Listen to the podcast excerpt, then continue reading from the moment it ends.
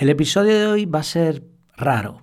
Va a ser raro porque, bueno, no tiene música, no he hecho la entradilla típica, tampoco tiene un guion demasiado elaborado, ni he hecho investigación previa.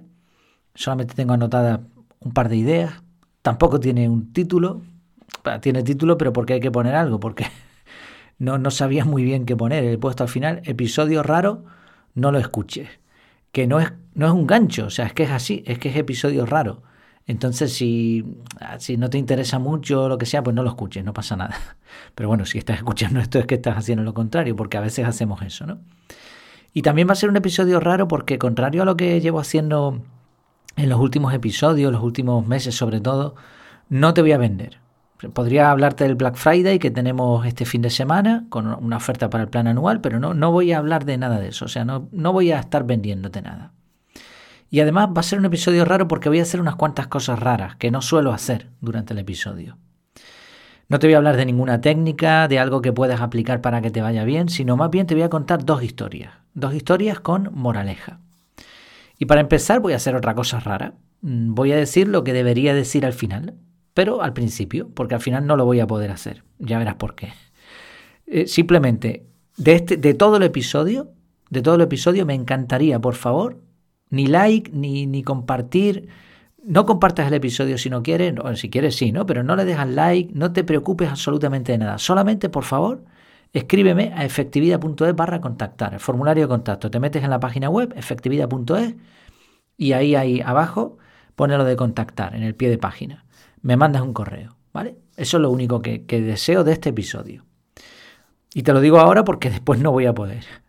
Dos historias, ¿vale? La primera, la primera, y es la razón un poco de este episodio, lo que me hizo pensar y, dije, esto tengo que comunicarlo, pero no sé bien cómo hacerlo, tengo que expresarlo, tengo muchas ganas de, contar esto, pero no, no, no sé. Así que te, te explico la historia y después la moraleja. En ambas historias hay una moraleja, obviamente. La primera historia es una llamada que recibí ayer de una persona a la que conozco, conozco no mucho, muy poquito, eh, tuvimos contacto hace tiempo y ahora, pues ya hace algunos años, pues no sabía nada de esta persona.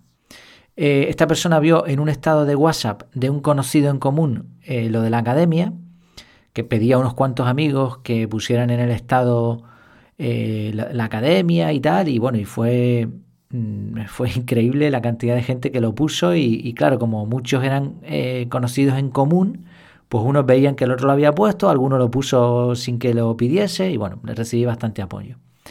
Y a raíz de eso, esta, esta persona me, escribió, primero pidió permiso para el número de teléfono, por supuesto se lo di al, amigo en común, y me escribió preguntando si podíamos hablar, que quería hacerme algunas preguntas. Dije, claro, pues venga, por supuesto. Eh, las dos primeras veces no pudo, la, primera o la segunda vez que habíamos quedado no pudo, bueno, se ve que, la persona está bastante liada y al final pudimos hablar ayer. La llamada fueron como 30 minutos. Y en la llamada, pues las preguntas típicas, las preguntas que más o menos las personas con las que hablo y que se interesan por el tema de la academia, pues me hacen más o menos las mismas preguntas. Lo primero, ¿qué es? ¿Qué es? Porque quizá en, Estados Unidos o, personas que ya están acostumbradas a estos formatos, pues entienden, pero si no, pues a lo mejor te va a costar un poco. Entonces les expliqué, mira, esto es un entorno online donde tienes diferentes cosas, tienes un grupo, tienes el podcast, tienes reseñas de libros, tienes retos mensuales, tienes, bueno, todo, ¿no? Tienes cursos aparte, eh, tienes recursos exclusivos, o sea, es como tienes clases en directo, ¿no? Por eso también digo que es una academia, si no sería un poco falso decirlo.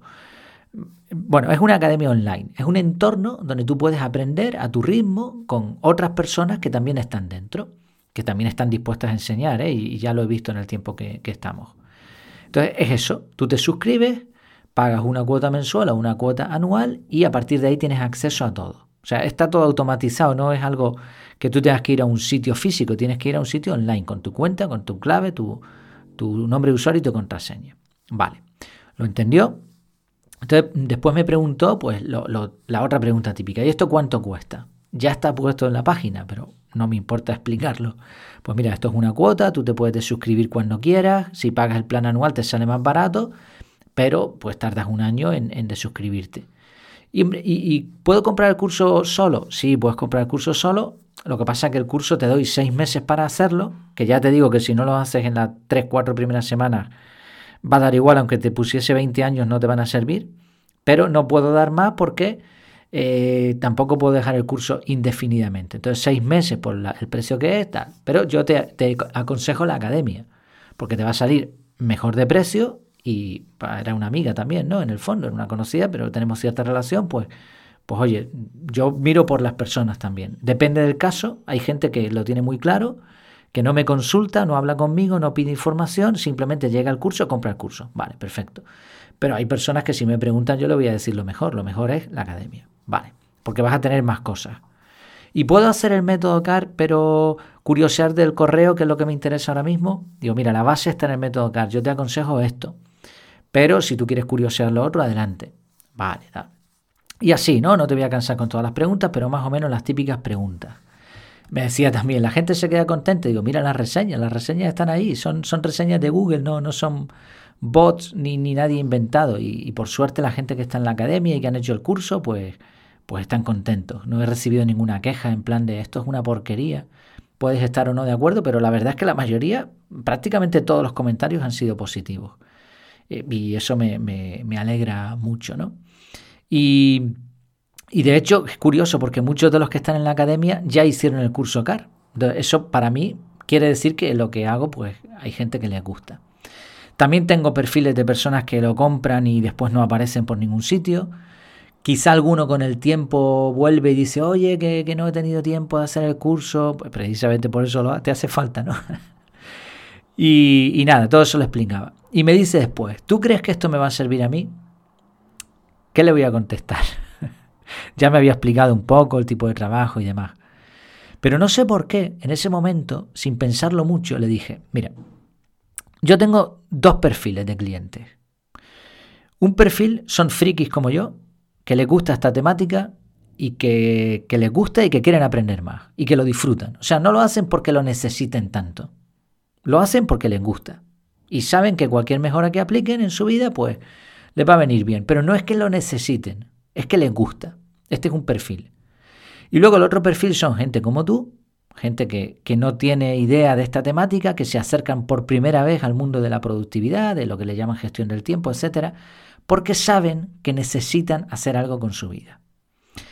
Ambos perfiles son de mediana edad, porque es en esa etapa de la vida cuando alguien se da cuenta de que hay cosas que podría hacer mejor, y o bien se engancha a la temática o bien busca por primera vez. Le dije, tú me has dicho que necesitas gestionar mejor el correo y que necesitas organizarte mejor. Ok, te va a venir bien. Aunque no apliques todo, aunque no hagas todo, te va a beneficiar. Me vuelve a preguntar, ¿y entonces crees que me merece la pena? Dije, mira, te, cuento todo esto y después viene la moraleja, ¿eh? verás por qué explico todo esto. Dije, mira, vas a contratar el plan mensual. O sea, estamos hablando de 10 euros no vas a perder.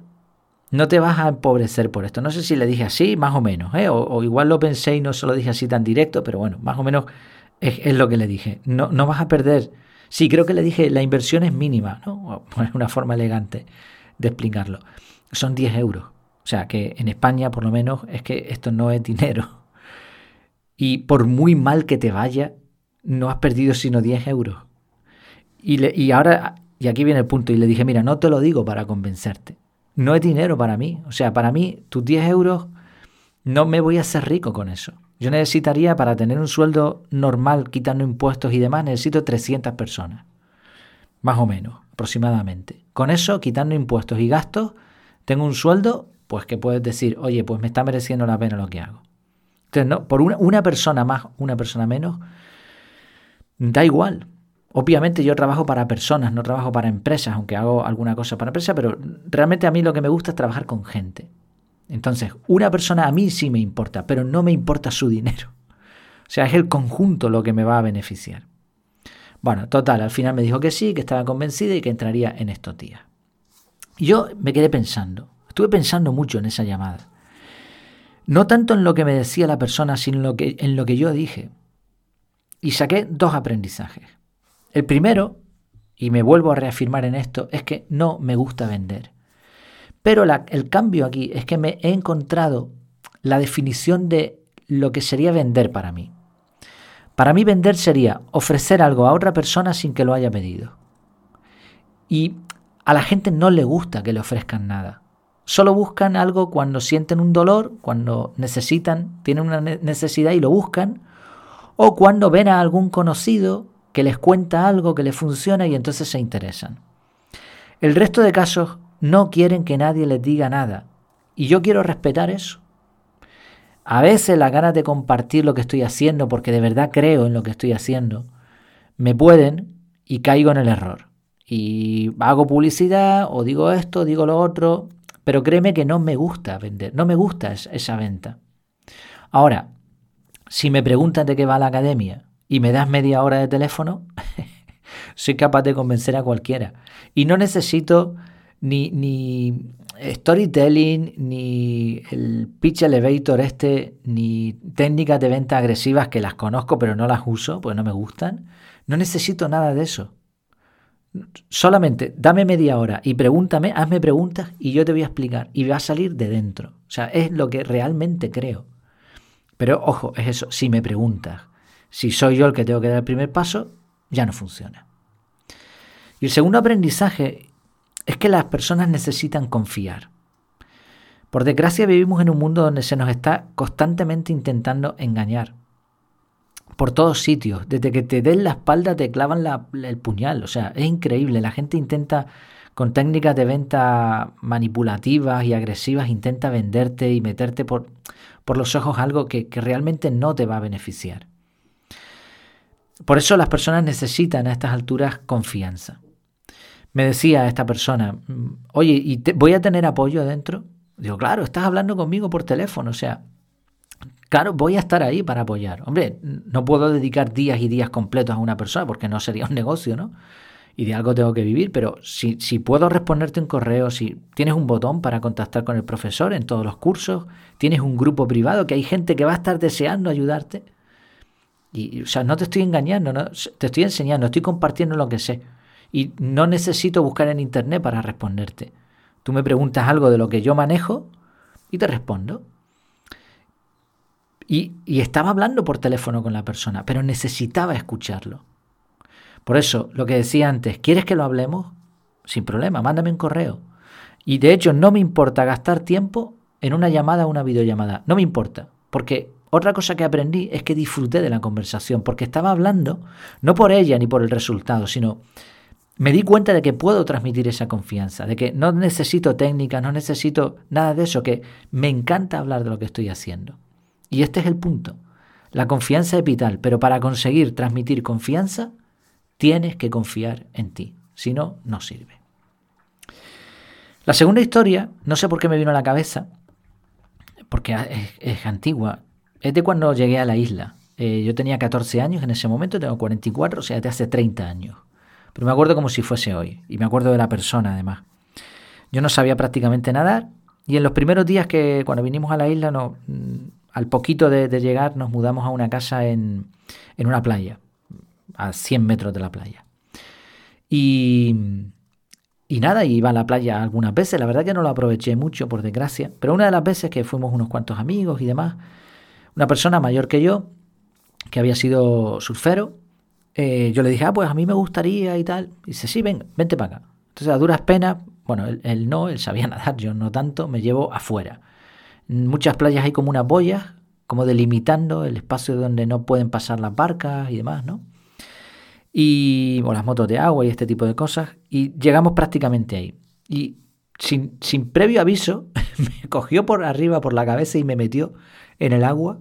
Casi me ahogo allí, tragué agua, un desastre. Cuando por fin me dejó subir, respiré y me volvió a meter. Y así me lo hizo varias veces. Entonces le dije, pero, pero ¿qué estás haciendo? No podía ni hablar, ¿eh? O sea, casi me, me, ahoga allí. y me dijo, ¿tú no querías ser surfista? ¿Surfero? Digo, sí, sí. sí, pues, ¿qué te crees? ¿Que para llegar a la ola no tienes que hacer esto? te van a venir un montón de olas. Y algunas cerrándose.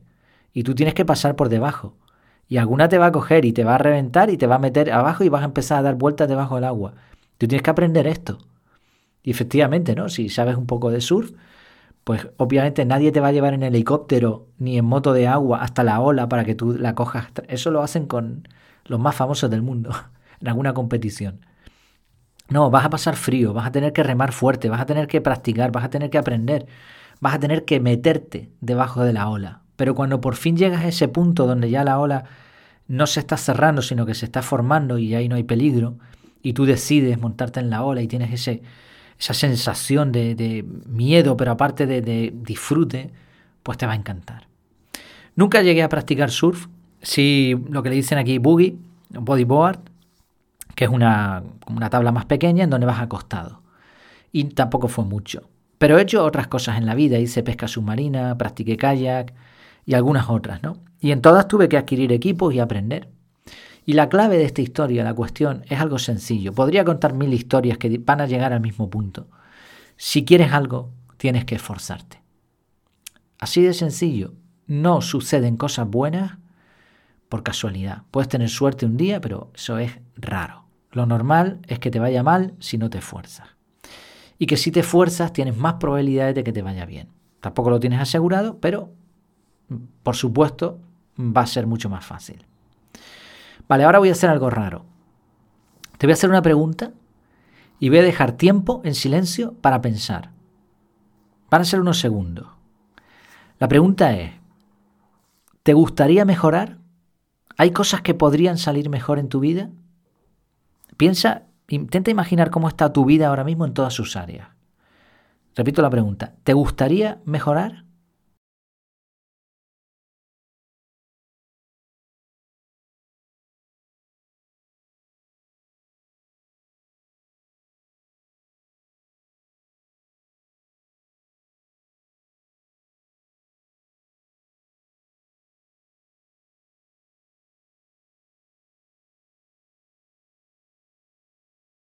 Vale, espero que hayas podido pensar en la pregunta. Ahora te voy a hacer otra pregunta. Con lo que hayas pensado, ¿vale? Con, lo, si, la pregunta era, ¿te gustaría mejorar? ¿Hay cosas que podrían salir mejor, que podrían estar mejor en tu vida? Vale, con la respuesta, otra pregunta. ¿Crees que eso que podrías mejorar se va a lograr solo? Y para esta pregunta te pido que te imagines cómo, va, cómo sería tu vida dentro de unos años. Tal y como estás ahora, intenta seguir como una línea del tiempo, imagina cómo será, cómo será dentro de unos años. Y la pregunta la repito, ¿crees que eso que podría mejorar en tu vida se va a lograr solo? Te dejo tiempo para pensar.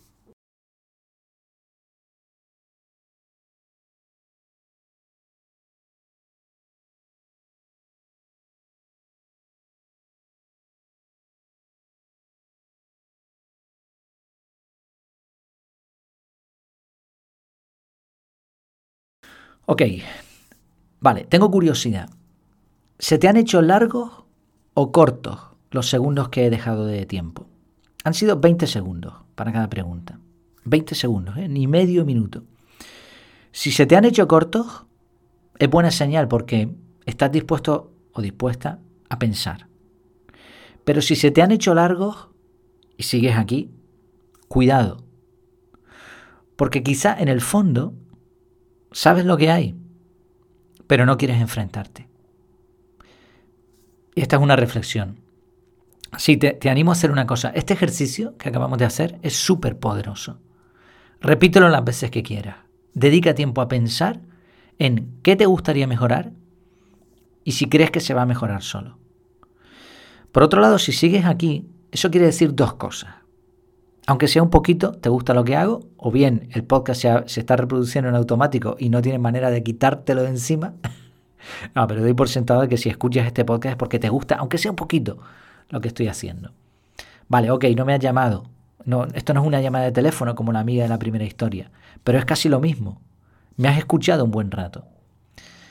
Y la segunda cosa que significa el que sigas aquí es que sabes que hay cosas que podrían ir mejor y también sabes que tienes que hacer algo. Vale, pues voy a hacer otra cosa rara en este episodio.